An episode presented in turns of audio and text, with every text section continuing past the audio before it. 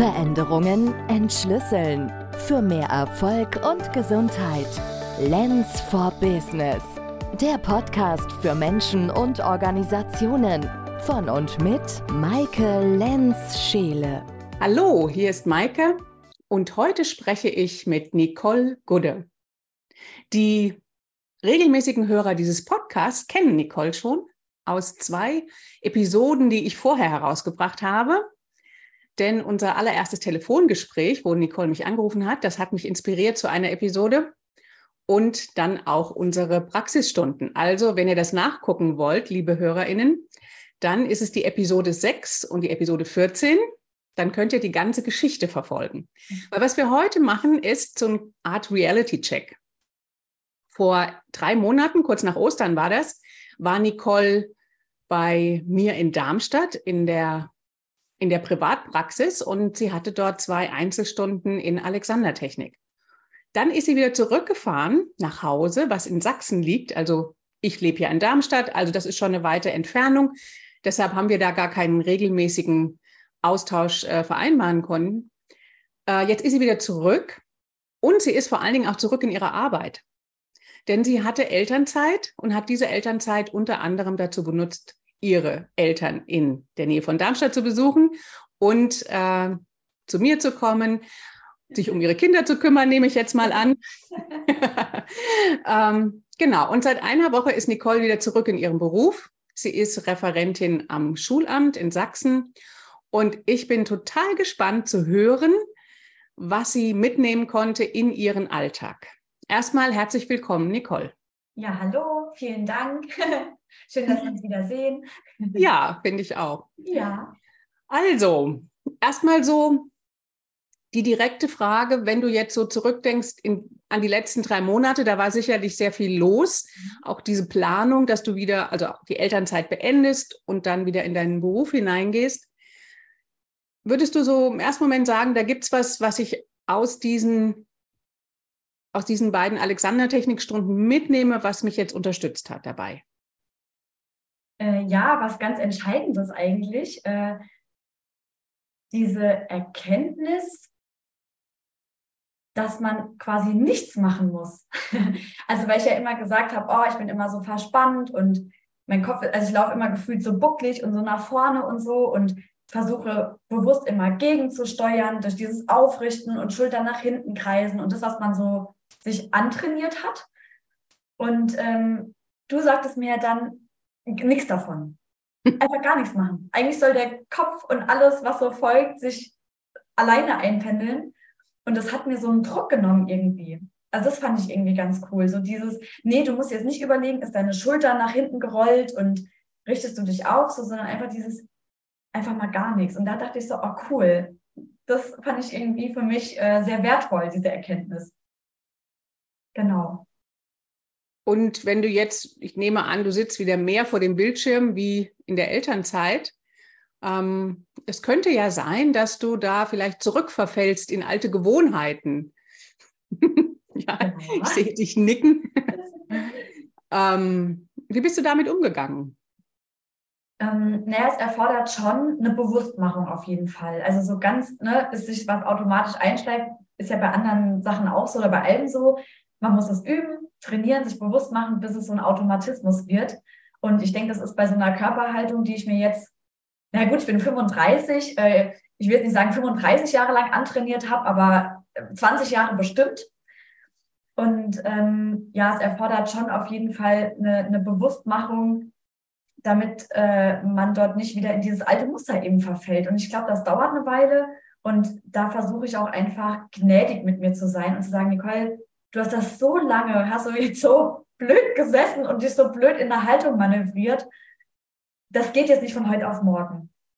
Und gerade mit dieser, wie du jetzt sagtest, mit dieser Umstellung, das ist jetzt ja für mich trotzdem jetzt viel passiert. Die Elternzeit, wie gesagt, zu Ende. Meine kleine Tochter wird jetzt in die Kita eingewöhnt. Ich bin jetzt wieder im Job. Da muss ich sagen, fiel es mir jetzt in der Zeit oder jetzt im Moment auch noch ein bisschen schwer, mich, mich daran so, ja, mir das so bewusst zu machen. Ich denke, das kommt bald aber wieder besser im Alltag. Wenn du dich dann wieder eingewöhnt hast ja. in deine Routinen, die du ja da auch hast, ne? Richtig. Ich habe zwei Anmerkungen. Du hast das total schön gesagt mit dem Bewusstmachen, denn das ist wirklich die Hauptaufgabe, die du jetzt hast mit dieser Integration. Ähm, du hast auch das Wort üben und antrainieren benutzt und da möchte ich einfach nur ein bisschen einhaken, ähm, je nachdem, wer jetzt alles zuhört, mhm. dass das äh, nicht falsch verstanden wird. Ja. Es geht um ein mentales Trainieren. Ja, ja. Nicht um ein muskuläres Trainieren. Nee. Genau, ich weiß, dass du das weißt, aber ich will genau. auch, dass, die, dass, die, dass es bei den HörerInnen ankommt. Richtig. Genau, es geht um ein mentales Trainieren und da ist der erste Schritt immer das Bewusstmachen. Mhm. Und äh, wenn du so sagst, das jetzt in deinen Alltag zu integrieren, wo jetzt erstmal wieder viel Anfangsarbeit da ist, dich wieder einzugewöhnen, da ein kleiner Tipp von meiner Seite. Du könntest dir da so eine Erinnerungshilfe setzen. Okay. Ja, wir ver vergessen einfach. Wir sind Menschen und wenn viel los ist, dann vergessen wir. Wenn du also vielleicht ein Post-it nimmst und da was auch immer draufschreibst oder ein Smiley draufmalst, das ist eigentlich ganz egal. Das ist, du weißt ja, was es bedeutet und den dir an den Screen klebst. Ja. Ja, dann siehst du das viel häufiger und das ist dann deine Erinnerung, wenn du merkst, ups, da bin ich ja nach vorne in den Bildschirm reingekrochen. ups, okay, ja. dann fällt dein Blick vielleicht gerade da auf diesen Smiley oder was auch immer du da hin tust. Ach so, ja, das wird dir bewusst und du kannst mühelos dich wieder hinausbewegen. Ja, das wäre was Gutes, glaube ich, dass man so eine kleine sich eben diese Bewusstmachung doch dann einfacher macht, indem man das so visualisiert, denke ich. Das stimmt.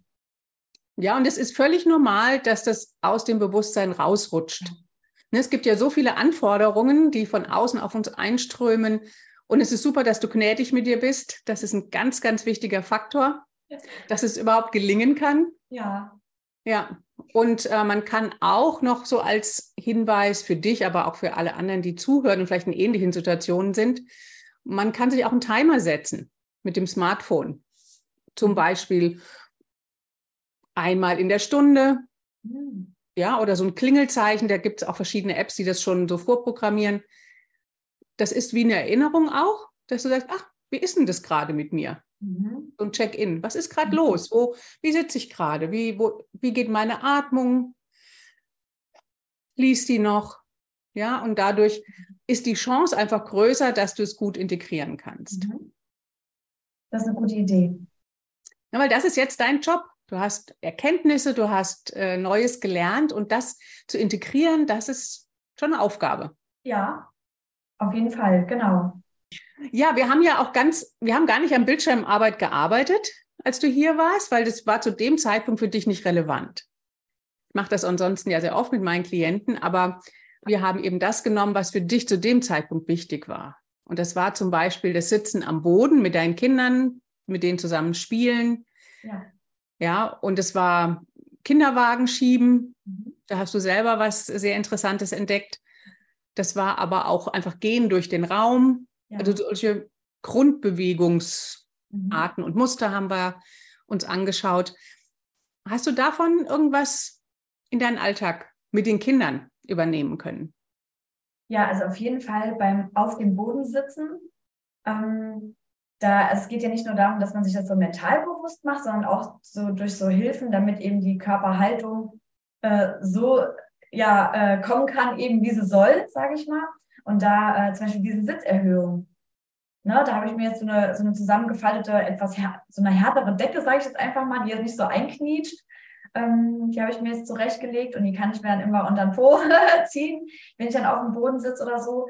Und da versuche ich dann schon, meinem Körper auch zu helfen, wieder in diese eigentlich ursprüngliche Haltung äh, zu gelangen, sozusagen, dass es mir halt einfacher fällt.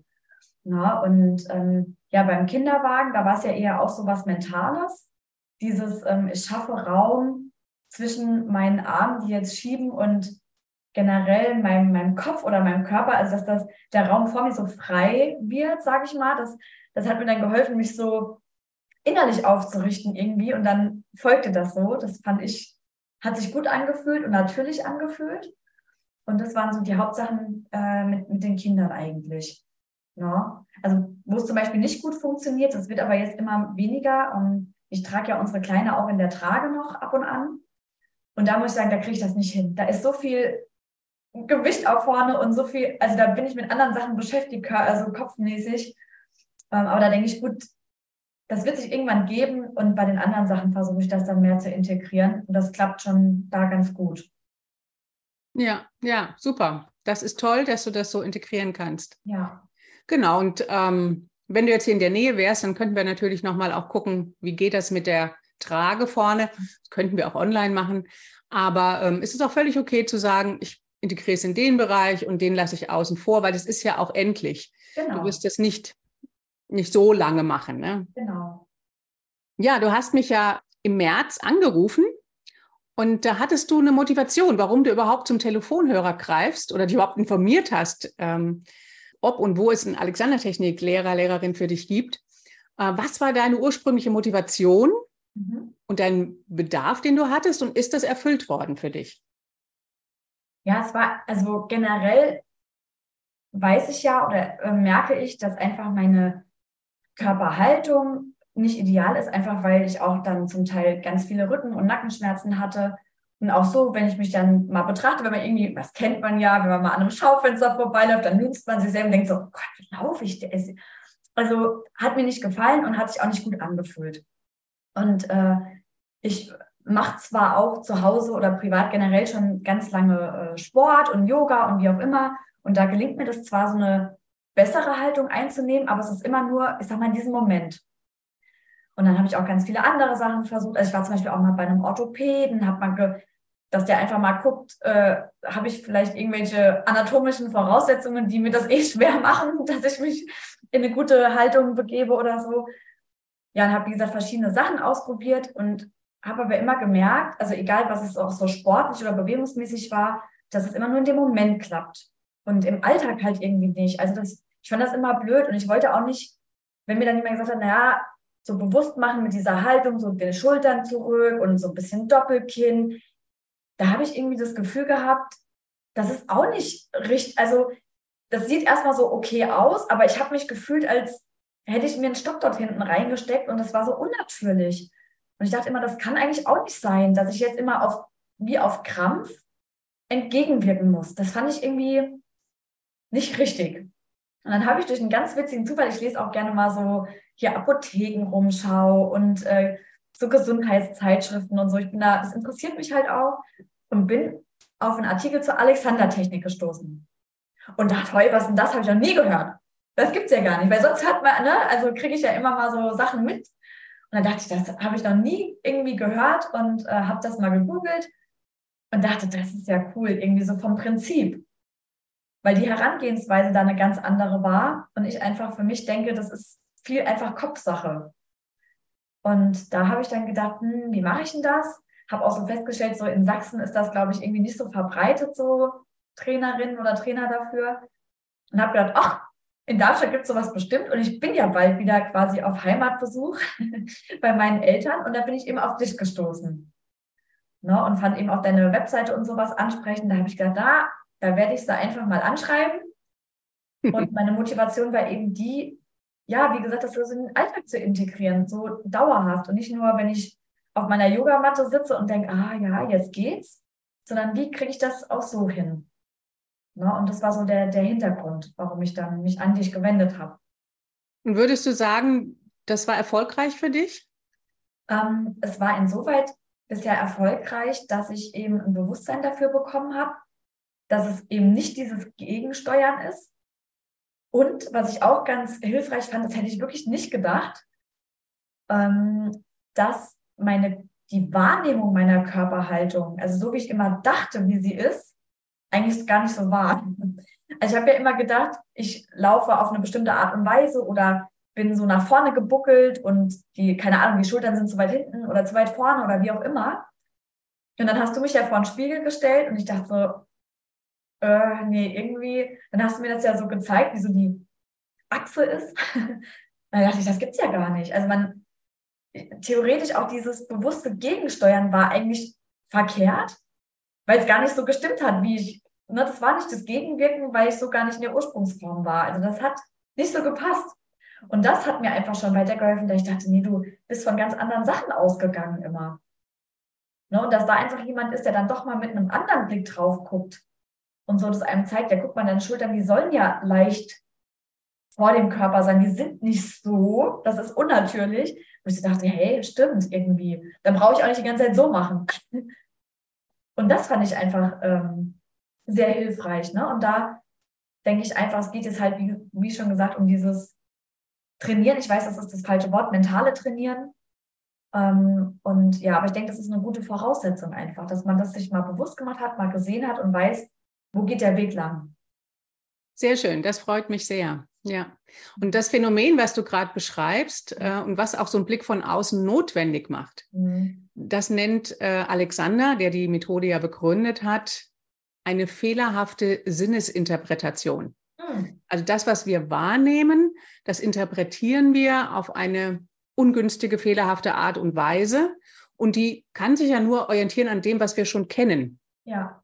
Ja, und äh, das, was wir häufig machen, ist unter, in unserem Gehirn einfach als gut und richtig abgespeichert. Und das wiederholen wir und wiederholen wir.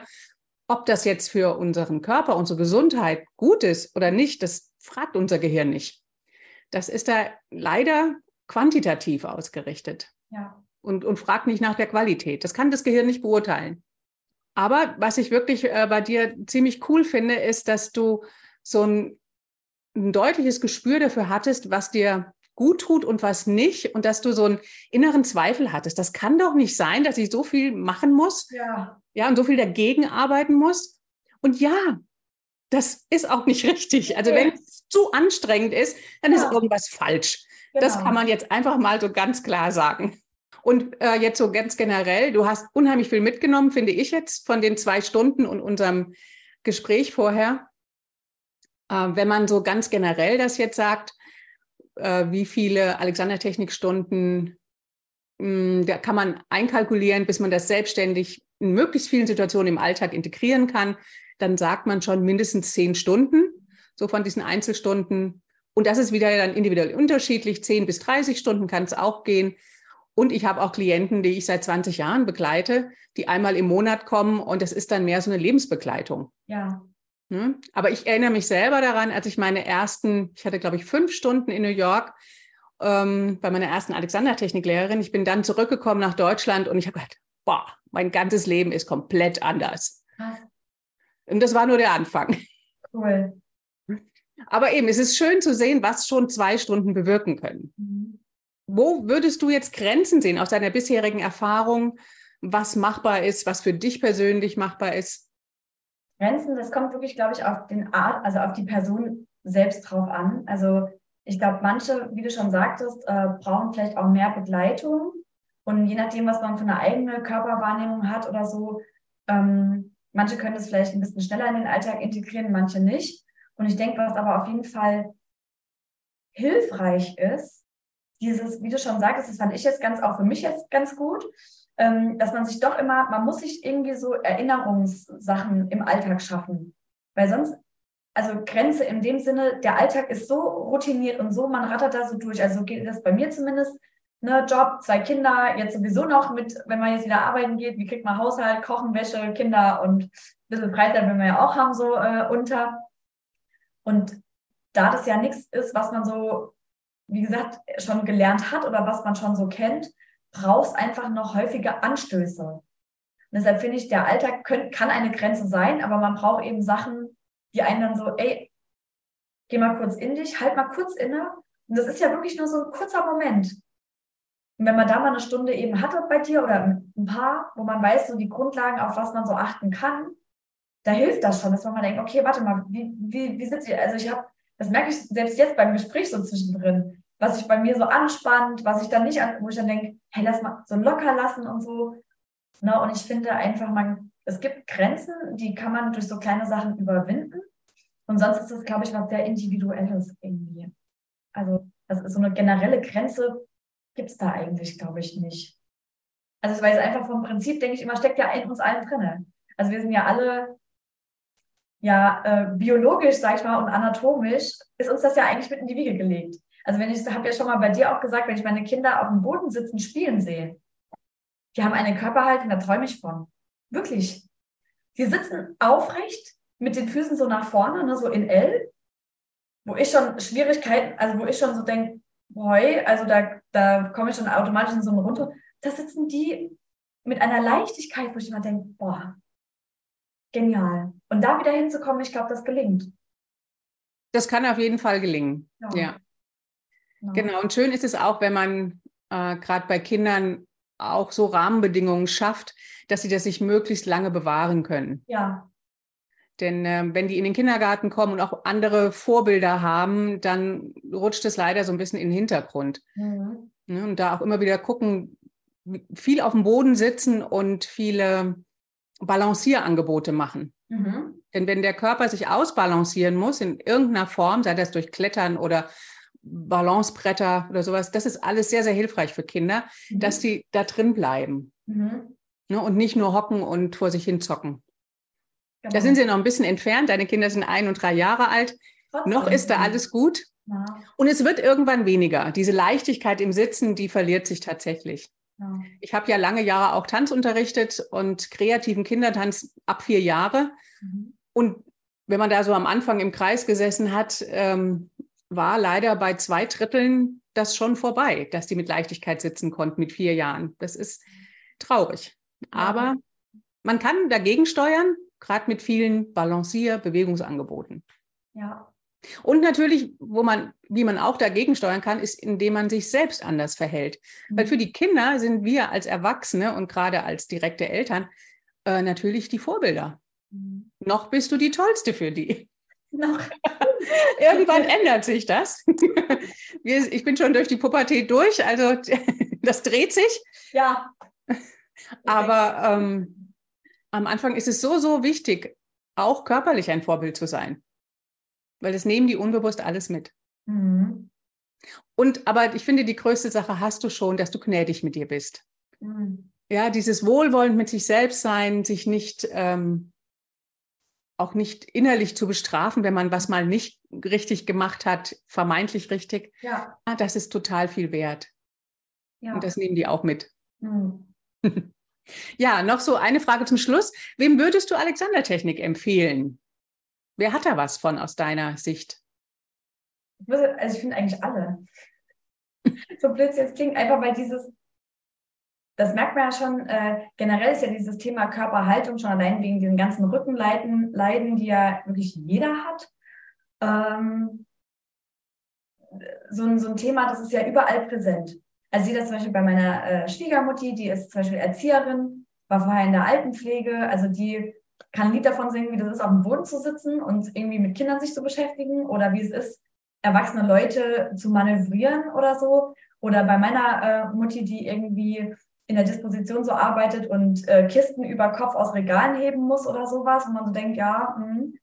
Und natürlich geht es auch darum, sage ich mal, seine Rumpfmuskulatur und Haltungsmuskulatur zu stärken das ja. Also es gibt natürlich auch andere Sachen. Nur ich finde eben dieses Bewusstmachen so, das hat man irgendwie fast gar nicht.